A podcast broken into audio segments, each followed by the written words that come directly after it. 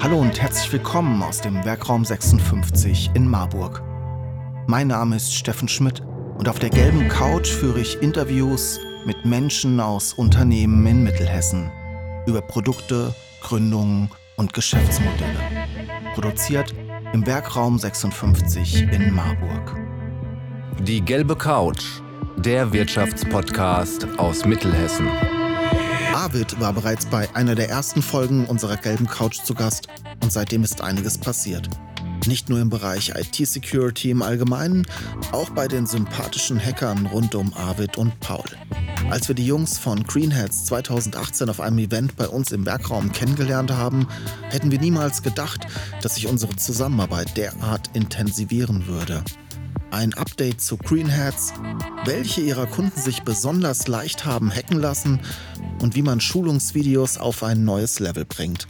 Darüber sprechen wir in dieser Folge. Viel Spaß! Ja, hey Arvid, schön, dass du heute hier bei uns auf der gelben Couch zu Gast bist. Diesmal, wie du gerade angemerkt hast, wirklich zum ersten Mal real live. Du warst aber schon in einer der ersten Folgen zu Gast.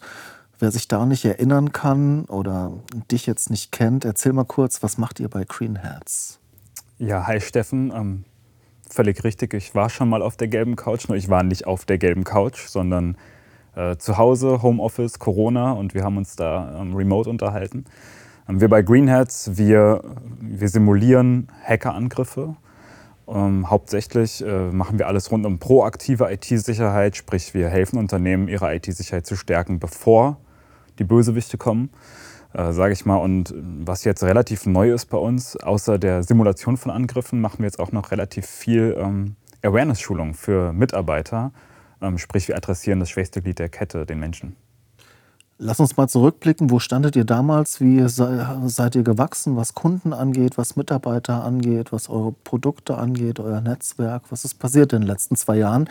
Ich glaube ja auch, dass die Folge Gelbe Couch ein, zwei Dinge ausgelöst hat, oder? Ja, also zuerst mal ähm, netter Versuch. Das ist so dieses klassische, wenn ich über meine Kunden reden würde, dann müsste ich dich leider töten. äh, nee, wir sind, ja, wir sind gewachsen, kann man schon sagen. Ähm, mitarbeitertechnisch, wir haben jetzt einen zweiten Standort, auch einen direkt hier in Marburg, ähm, vor kurzem aufgemacht, vor zwei Monaten erst. Ähm, ja, mitarbeitertechnisch sind wir gewachsen und mit unseren Projekten natürlich.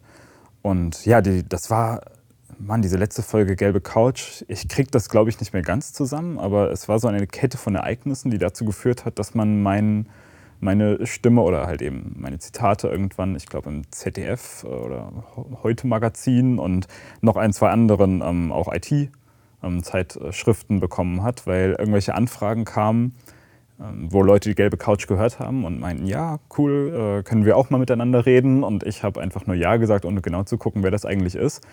Und ich bin tatsächlich darauf aufmerksam gemacht worden, dass irgendwann mein Postbote vor mir stand, als es geklingelt hat und meinte, ähm, ey, äh, sind Sie nicht der Typ hier von ZDF? Und ich wusste gar nicht, was der von mir will und habe danach gegoogelt und mich selbst bei ZDF gefunden, ja.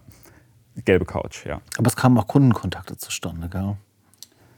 Ja, über die ich ja nicht reden darf, ja. Aber ja, es kam auch der ein oder andere Kundenkontakt. Das führt mich zur nächsten Frage. Kannst du nicht mal erzählen, für welche Kunden arbeitet ihr so? Ähm, Also ich sag mal, die Kunden, die man öffentlich auch einsehen kann auf der Website, so da kann man natürlich schon ein bisschen was sehen. Dabei sind ähm, Fußballvereine, also Bundesligisten, da sind Banken bei, da sind Krankenhäuser bei, ähm, Behörden, auch große produzierende Unternehmen. Ich sag mal, eines meiner vor, ähm, ja, Vorzeigeprojekte, was ich auch selber äh, mit begleitet habe damals, äh, war ein Projekt für die Europäische Zentralbank, also wirklich für die, für die EZB, ähm, wo wir ein ähm, Whistleblower-Tool geprüft haben, bevor die es dann eingesetzt haben. Sprich ein Tool, wo Whistleblowern ermöglicht wird, anonym, hoffentlich, also anonym ähm, ja, äh, Dinge oder Sachverhalte zu offenbaren, was von Behörden, Regierungen eingesetzt wird, weil so ein Whistleblower ja schon, wenn das schief geht, um sein Leben manchmal fürchten muss. Und die EZB hatte uns damals beauftragt, den Sicherheitsstand davon ähm, zu prüfen, bevor sie es äh, global einsetzen. Und das Darüber darf ich schönerweise reden, weil das wurde dann auch äh, kurze Zeit danach publik gemacht, als wir das abgesegnet hatten. Und das ist da heute überall im Einsatz. Also wir haben auch schon einige größere Kundenprojekte, aber natürlich auch viele, ja, viele, ich sag mal kleine Kunden, also viele Mittelstand. Coole Sache. Das Thema Cybersecurity ist ja auch durch Homeoffice, durch die Pandemie an die Oberfläche gespült worden. Ich sag mal, vor drei, vier Jahren war es, glaube ich, noch wirklich so ein Nischending. Äh, und jetzt hat es eine breitere Öffentlichkeit bekommen. Was sind denn so eure Erfahrungen aus den letzten zwei, drei Jahren? Ihr wart ja sicherlich in einem und einigen Unternehmen und habt mal Test gehackt. Ja, da war einiges los. Ähm, zuerst mal muss man sagen, für uns war es so, dass sich jetzt so sicherheitstechnisch erstmal in dieser Zeit nicht so viel verändert hat, sondern wie du gesagt hast, ja, es wurde mehr an die Oberfläche gespielt, es wurde mehr in das öffentliche Licht gerückt. Ähm, eigentlich war es ja nur so, dass die äh, Pandemie ähm, in diesem Bereich wie auch in vielen anderen Bereichen einfach aufgezeigt hat, wie fürchterlich wir hier einfach aufgestellt sind. Und ähm, das wurde dadurch so ein bisschen in den Fokus gerückt. Technisch waren die Unternehmen vorher nicht viel schlechter als jetzt, muss man sagen. Aber was wir natürlich jetzt sehr wohlwollend auch zur Kenntnis nehmen, ist, dass, äh, dass es der Branche bzw. auch dem Sicherheitsstand von vielen Unternehmen natürlich gut tut, dass jetzt darüber gesprochen wird, dass die Unternehmen gezwungen werden, was zu tun. Und das Wichtigste eigentlich, dass nicht mehr ganz so viel vertuscht wird. Also vorher war es ja wirklich so, diese Dunkelziffer der gehackten Unternehmen konnte man gar nicht äh, irgendwo fassen. Und den öffentlichen Statistiken konnte man eigentlich nicht trauen, weil wer einen Hackerangriff hatte, der hat versucht, dass das niemand irgendwie mitkriegt.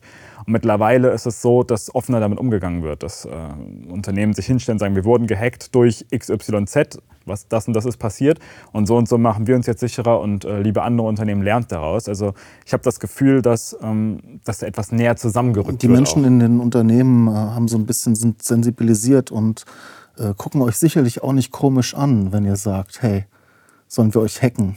Nicht mehr ganz so komisch, aber es werden immer noch schnell äh, sämtliche Handys und Computer versteckt, wenn wir den Raum betreten und äh, uns outen sozusagen. Gibt es da Berührungsängste, wenn ihr Marketing macht oder wenn ihr auf die Unternehmen zugeht? Oder ist es eher andersrum, dass die euch mit offenen Armen empfangen? Also äh, wenn die Handys weggeräumt werden, dann immer mit so einem nervösen Lächeln im Gesicht. Also es soll witzig aussehen, aber irgendwie äh, steckt so eine gewisse Sorge, glaube ich, bei dem einen oder anderen doch noch dahinter. Nee, wir werden eigentlich schon mit offenen Armen empfangen. Es ist, ähm, was eigentlich das Wichtigste ist, ist, dass viele ITler mittlerweile auch den Rücken, also die Rückendeckung von ihrem äh, C-Level bekommen, weil C-Level halt mittlerweile auch mal Tagesschau äh, guckt und das Thema ist hochgespielt worden, wie du es schon gesagt hast. Und heute weiß eigentlich der, äh, der ähm, Durchschnittsgeschäftsführer äh, oder natürlich die Geschäftsführerin, ähm, die wissen halt eigentlich, dass die eigene IT dem Ganzen nicht gerecht werden kann und dass sie da äh, externe Unterstützung braucht.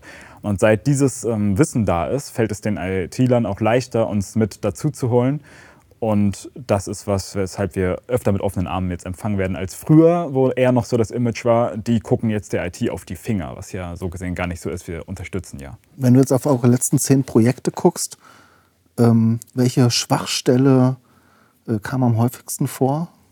Das ist witzig, weil ich habe ähm, erst letzten Monat habe ich ein, ähm, war ich hier auf dem Süddeutschen Qualitätstag in, ähm, in Stuttgart und hatte äh, da einen Vortrag und habe genau das gemacht. Also ich habe wirklich gesagt, ach, bringst du den Leuten mal was Neues mit? Und bin hingegangen und habe mir die ganzen ähm, Reports, die wir in diesem Jahr gemacht haben, angeguckt und geguckt, welche Schwachstellen haben wir am häufigsten gefunden und welche Schwachstellen hätten die kritischsten Auswirkungen gehabt und daraus mal die Schnittmenge zu ziehen, um den Leuten mal zu sagen, so ist es heute. Wir haben ganz viel künstliche Intelligenz, all das, worüber jeder redet, äh, digitale Transformation hin und her und X und Y und Z. Und am Ende kam wirklich raus, ähm, oh, oh Wunder, dass die heftigsten Schwachstellen, die am häufigsten gefunden wurden und die brisantesten Auswirkungen hätten, wieder alle mal menschenbasiert waren. Also wieder mal ähm, zu schwache Password-Policy. Ähm, da rede ich nicht davon, dass jemand einfach nur ein schlechtes Passwort hat, weil das weiß heute schon, ähm, ja, die meisten wissen das, sondern man kann da ja noch ganz viele andere Sachen ähm, richtig und falsch machen, als einfach nur ein sicheres Passwort zu wählen. Aber das war wieder eine der häufigsten. Es war wieder mit am häufigsten dabei äh, fehlendes Patch-Management, sprich ähm, einfach Updates nicht gemacht oder geglaubt, es wurden Updates gemacht, die aber in Wirklichkeit nicht richtig funktioniert haben, es wurde nicht kontrolliert. Also ganz viele dieser, ich sag mal, oberflächlichen Sachen, ähm, für die wir Hand aufs Herz eigentlich völlig überqualifiziert sind, die zu finden. Aber die sind tatsächlich das, was den meisten Unternehmen immer noch Bauchschmerzen macht oder machen sollte. Aber aus dieser Überqualifizierung habt ihr jetzt ein Produkt gemacht, womit wir eigentlich auch beim, beim Thema sind, das du vorhin schon angesprochen hast, nämlich Schulungen. Ja? Also ihr versucht die Menschen jetzt zu stärken, gar nicht die, die Hardware. Ja, ähm, das hat auch so den gewissen Eigennutzen, weil dass wir viel zu oft zu Unternehmen kommen und äh, Prüfungen durchführen und relativ schnell merken, okay, da hat wieder jemand Passwort 1234 äh, gewählt und das Unternehmen geht den Bach runter, dazu hätte man uns jetzt nicht einladen müssen. Ähm, und wir haben dann relativ oft auch gefragt, hier, was ist los? Es gibt doch verschiedene Möglichkeiten, Mitarbeiter zu schulen. Viele Sachen habe ich selber schon in Vorträgen oder so gemacht oder in Workshops. Und es gibt da draußen doch so einen Markt für zum Beispiel Schulungsvideos. Und die Antworten, die wir dann bekommen haben, waren, eine von beiden. Entweder war das, ja, wir haben, ähm, wir haben solche Schulungsvideos, aber die Mitarbeiter, die mögen die nicht so wirklich, weil das ist wieder mal ein Zeichentrickmännchen, ähm, was wieder mal was erzählt. Die müssen das zur Arbeitssicherheit machen, zu Datenschutz, jetzt noch zur IT-Sicherheit. Die haben eigentlich überhaupt gar keine Lust darauf. Oder aber ähm, die zweite Antwort ist, ja, wir haben da auch was gemacht und wir sind total äh, perplex, dass das irgendwie nicht so richtig funktioniert hat, weil eigentlich haben wir da doch was. Und wir haben auch äh, da Prüfungen machen lassen und die Leute haben auch alle bestanden wo ich schon hellhörig wurde, wie kann das sein, dass alle bestanden haben? Das ist schon, äh, ja. Und daraufhin sind wir irgendwann auf die Idee gekommen, zu sagen, wir machen jetzt einfach mal auch Schulungsvideos. Wir wollten in den Markt früher nicht rein, weil wir dachten, der ist schon besetzt. Aber jetzt, als wir gemerkt haben, der ist noch nicht so richtig, richtig besetzt, sodass es wirklich funktioniert, ähm, da haben wir uns überlegt, warum funktioniert es nicht? Wie könnte man machen, dass es funktioniert? Und sind dann ja auch ähm, ja, auf euch zugekommen und haben gemeinsam ein paar Videos gedreht, die Stand heute in der Feldstudie, die wir so bisher gemacht haben, tatsächlich funktionieren. Erzähl mal was zu den Videos. Das ist was ganz Spannendes. Das ist ja ein Projekt, das uns jetzt schon ein bisschen länger begleitet und äh, wahrscheinlich auch noch begleiten wird. Auf jeden Fall, ja. Worum geht's? Es geht darum, dass wir uns ursprünglich überlegt hatten, wie holt man die Leute wirklich ab? So, wenn es nicht das Zeichentrickmännchen ist und nicht dieses klassische YouTube-Video, hallo, ich bin Arvid und ich erzähle was über IT-Sicherheit, was ist es dann? Was holt die Leute ab? Und ähm, dann ist uns aufgefallen, vielleicht kennt der ein oder andere ähm, Big Bang Theory, die Serie, ähm, die ja eigentlich kurzweilige Unterhaltung ist, die man vielleicht mal abends nach dem Essen sich anguckt auf der Couch, wenn man mal weg will von all dem Alltag.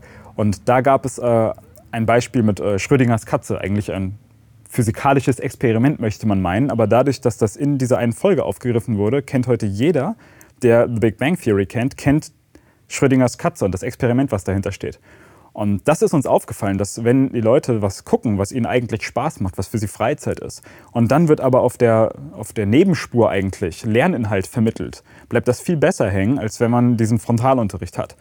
Und daraufhin haben wir uns ja gemeinsam zusammengesetzt und haben die Figur Seth erfunden, ein Praktikant in einem Unternehmen, was illegale Hacks durchführt. Und Seth wird von einem mehr oder weniger ahnungslosen Praktikanten äh, Schritt für Schritt zum Hacker und der, ja, äh, der Zuschauer begleitet ihn dabei, kann dabei selber lernen, was sind so die Knackpunkte in der IT-Sicherheit, was können Hacker, was können Hacker nicht und welche menschlichen Schwachstellen, das ist ja immer der Schwerpunkt, nutzen die Hacker aus und was kann man dagegen tun.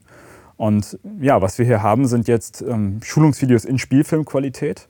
In, wir hatten ja auch bewusst gesagt, wir wollen nicht den Tatort-Stil, wir wollen den Netflix-Stil, äh, die Mitarbeitern Spaß machen, die sie auch zu Hause in der Freizeit gucken würden. Und wie ich gerade schon gesagt habe, es funktioniert. Also wir haben jetzt oft das Feedback bekommen, dass es klappt. Wir haben Unternehmen auch sicherheitstechnisch geprüft, nachdem diese Videos gemacht wurden und die anschließenden Prüfungen, die wir auch hintergeschaltet haben, absolviert wurden. Und da haben wir auch unseren Proof of Concept. Und wir haben des Öfteren jetzt schon das Feedback bekommen, dass Mitarbeiter, die das Video angeguckt haben, sich danach wirklich in der Mittagspause in der Kaffeeküche zusammentreffen und sich darüber unterhalten. Wie wir hatten vorhin darüber gesprochen, wie nachdem man mit Freunden im Kino war, unterhält man sich über den Film. Und das ist das, was wir erreichen wollen, dass das nicht nur angeguckt wird, jetzt sind fünf Minuten um und man kann wieder was anderes machen, sondern dass man was anguckt, und sich danach Gedanken drüber macht und äh, es in sein Privatleben mitnimmt, in seinen Alltag mitnimmt, in seine Gespräche mitnimmt und dadurch wirklich ja, dieses Sicherheitsbewusstsein, Awareness, von der wir sprechen, nachhaltig erhöht. Wir im Werkraum 56 produzieren Videos, Fotos, Podcasts und Texte für Unternehmen, Institutionen und Persönlichkeiten. Wenn auch du deine Geschichte mit digitalen Medien erzählen willst, helfen wir dir gerne. Ruf doch einfach bei uns an. Wie war das für dich jetzt so vom Hacker oder Geschäftsführer unter die Filmproduzenten zu gehen? Ähm, beschreib mal so kurz den Prozess. Ich glaube, wir haben vor, vor jetzt fast äh, einem Dreivierteljahr die erste Folge gedreht. Wie war das so für dich? Ähm, spannend, ähm, sehr spaßig, ein bisschen chaotisch, was auch äh, an meiner Arbeitsweise liegt. Dann kam ja auch in diesem ersten Videodreh, weiß ich noch, da bin ich ja gerade zum zweiten Mal Papa geworden, da war ich teilweise in meinem Dreh gar nicht dabei und äh, ganz viele äh, Einflüsse gleichzeitig. Ähm, ich habe ja viel von den Inhalten selber geschrieben, dann war für mich super interessant, was wird aus diesen Inhalten gemacht. Ähm, auch mal sehen, was kann man eigentlich verfilmen und was kann man nicht verfilmen. Ich weiß noch, wie du mir an die Kehle gegangen bist, als ich meinte, da könnten wir noch, noch so eine lässige Kamerafahrt einbauen, wo ich auch viel darüber gelernt habe, was ist da eigentlich möglich und was nicht. Und ähm, das ja, eine Frage der Zeit. Sozusagen. Eine Frage der Zeit, ja genau. Und jetzt merke ich gerade viel, ähm, vieles, was dahinter steckt noch, weil ich war immer Geschäftsführer eines IT-Sicherheitsunternehmens. Und jetzt gerade, ähm, dadurch, dass diese Schulungsvideos ja auch sehr gut ankommen und äh, jetzt auch einen Großteil dessen ausmachen, womit ich mich in, beschäftige und was ich gerade vorantreibe, dass ich jetzt nicht mehr nur IT-Sicherheitsdienstleister bin, sondern plötzlich auch noch Schulungsanbieter. Das hatte ich vorher wirklich nicht auf dem Schirm. Ich dachte, wir machen hier ein Video und die ITler finden das toll, äh, kaufen das für ihre ähm, Leute, die gucken das und alle sind glücklich. Und was ich gar nicht so abgesehen hatte, war, die ITler nehmen das, die finden es toll und geben es äh, ihrer HR-Abteilung und sagen, ähm, ja, das ist aber Thema Schulung und wir wollen hier ein ganzes Schulungskonzept kaufen. Und plötzlich rede ich mit einer völlig neuen ähm, Gruppe von Menschen, ähm, die, ja, die sich dann für das Video und für die Schulungsinhalte interessieren, die voll auf diesem Schulungstrip sind. Und wir haben uns ja am Anfang nicht mit jemandem zusammengesetzt, der Schulung macht und überlegt, wie bringt man Lehrinhalte rüber, sondern wir haben einfach nur gesagt, wir nehmen unser Hackerwissen, wir nehmen das, was eigentlich jeder da draußen wissen müsste und zeigen es einfach. Dass es funktioniert, äh, ist toll, hat vielleicht auch ein bisschen was mit Glück zu tun oder wir waren einfach von Anfang an, äh, haben es einfach richtig gemacht, wer weiß. Aber jetzt, äh, gerade wo wir uns auch auf die Produktion der dritten Folge zubewegen und so habe ich jetzt auch schon relativ viel Input bekommen, ähm, wo kann man jetzt noch wirklich schulungstechnisch noch zusätzlich optimieren. Und das ist was, wo ich gerade in eine völlig neue Branche gestoßen wurde mir macht das Spaß, aber das meinte ich mit, das ist auch aufregend und ein bisschen chaotisch, weil damit habe ich nicht gerechnet vorher. Es ist wie ein eigenes kleines neues Unternehmen gründen. Und das ist ja eigentlich ganz spannend. Viele machen Videos, die sind dann schön, die zeigen das Unternehmen oder Produkte. Ihr, für euch ist das Video schon wieder ein Produkt. Und lass uns da noch mal kurz drauf gucken, wie wird das Ganze ähm, ausgespielt später? Wie erreicht es die Kunden? Wie sieht es aus? Ihr baut da an einer Plattform, habe ich gehört. Ja, natürlich. Äh wie sollte es anders sein, hinter einer Paywall. ähm, nein, wir haben es so gemacht, wir haben, ja, wie ein, wie du es gerade gesagt hast, wie eine neue Firma eigentlich. Wir haben ja sonst die Greenheads-Plattform, die für die ähm, technischen Checks zuständig ist. Und wir haben eine zweite Plattform gebaut, die ebenfalls ja, der Greenheads-Plattform sehr nahe steht, die auch Greenheads heißt, Greenheads Training sozusagen, ähm, aber die funktional für sich alleine steht, standalone und wo am Ende die Lizenzen, die ähm, Kunden erwerben, äh, schalten Mitarbeitern ähm, dann ja, frei, dass sie Videos gucken können, Tests machen können. Die sind dann aber auf dieser Training Greenheads Plattform. Das heißt, da kommt dann ähm, der oder die Glückliche drauf, muss sich nur noch über seine E-Mail authentifizieren. Wir haben es bewusst auch ohne Passwort gemacht. Das heißt, ähm, ich gehe auf die Seite, gebe meine E-Mail ein und bekomme an meine E-Mail-Adresse dann den Link, über den ich dann den Zugriff bekomme. Das heißt, kein zusätzliches Passwort, das man sich wieder merken muss, sondern die eigene E-Mail fungiert als Schutzmechanismus. Und wenn ich dann, ähm, wenn ich dann eingeloggt bin, dann sehe ich, je nachdem, was mein, ähm, meine IT, meine HR-Abteilung, mein C-Level, was auch immer für mich freigeschaltet hat, da sehe ich die Videos, kann sie beliebig oft angucken und kann dann irgendwann, wenn ich mich für fit halte, in das Zertifikat gehen, also in Multiple-Choice-Test. Multiple-Choice klingt immer langweilig, aber tatsächlich ist es bei uns relativ sinnvoll, weil wir haben da noch einiges reingepackt, was noch so einen gewissen Transfer erfordert. Von dem, was habe ich im Video zu gesehen, zu wie schütze ich mich am Ende praktisch. Und das war auch eine Entscheidung von uns wirklich, dass wir gesagt haben, ich hatte es am Anfang mal angesprochen, wir wollen eben nicht, dass einfach 99 Prozent bestehen, sondern unser Anspruch ist, wer dieses Zertifikat dann bestanden hat zu dem Thema, zum Beispiel Folge 1 Phishing, wer sein Phishing-Zertifikat bestanden hat oder zu Folge 2 physische Sicherheit sein Zertifikat bestanden hat, der soll danach auf diesen Angriff auch tatsächlich nicht mehr hereinfallen. Und wie immer 100 Prozent gibt es nicht, aber die Quoten, die wir jetzt haben, wir können diese Angriffe ja danach simulieren, das ist ja das Schöne, zeigen, dass das wirklich funktioniert. Ja. Was mich zum Abschluss jetzt noch interessieren würde, wir hatten eine Folge zu Phishing, wir hatten eine Folge jetzt gerade zu physischen Angriffen. Wie geht es weiter und wann wird die komplette Serie zu sehen sein? Kannst du das hier exklusiv verkünden? Exklusiv, ja. Ein bisschen was kann ich auf jeden Fall sagen. Ähm, die Folge, äh, die Serie, die Serie soll sechs Folgen umfassen, also Staffel 1 zumindest. Ich habe jetzt schon Ideen für die nächsten Staffeln. Da bleiben wir erstmal bei dem, wo wir gerade sind. Wir bleiben rein im Bereich IT-Sicherheit. Das heißt, ähm, wir grätschen jetzt nicht in Informationssicherheit oder Datenschutz zu sehr rein, sondern wir bleiben im reinen IT-Sicherheitsbereich. Das äh, Themenfeld ist komplex genug. Wir bleiben dabei, dass wir alle Angestellten damit schulen, dass kein IT-Kenntnis vorausgesetzt wird.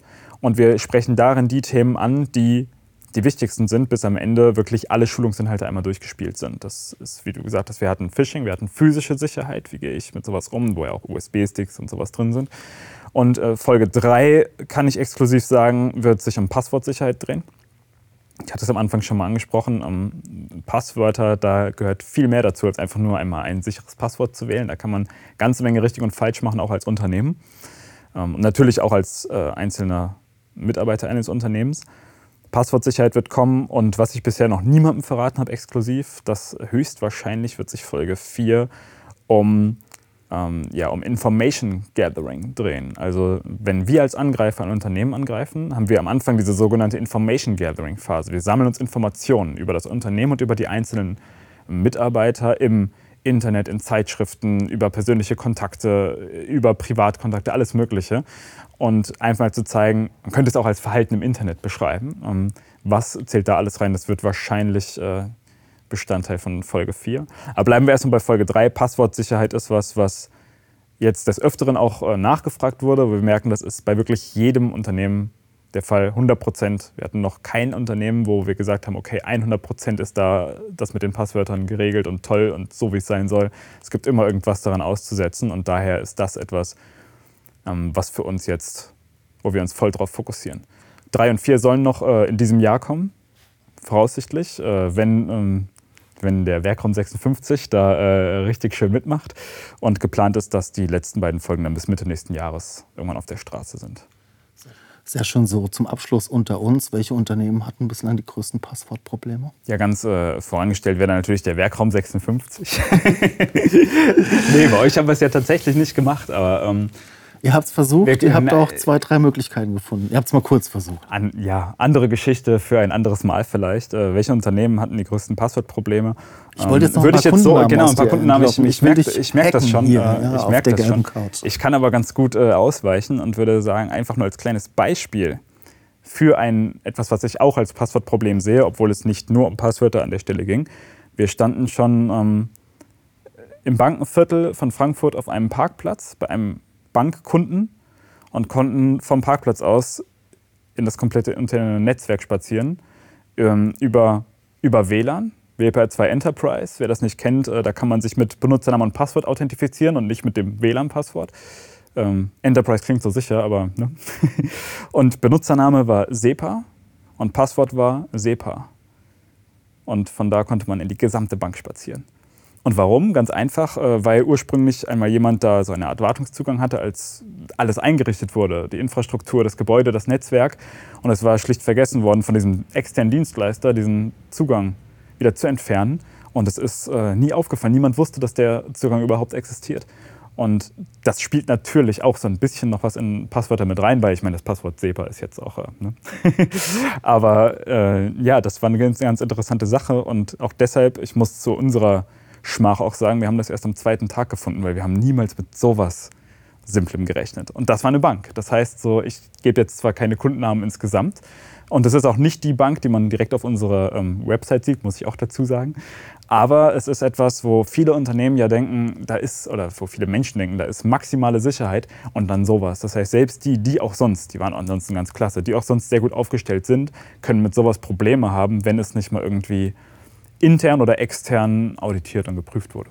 Super, Arvid, Dankeschön. Solchen Anekdoten könnte ich stundenlang lau lauschen. Wir machen uns aber jetzt an die Produktion der Folge 3 und 4.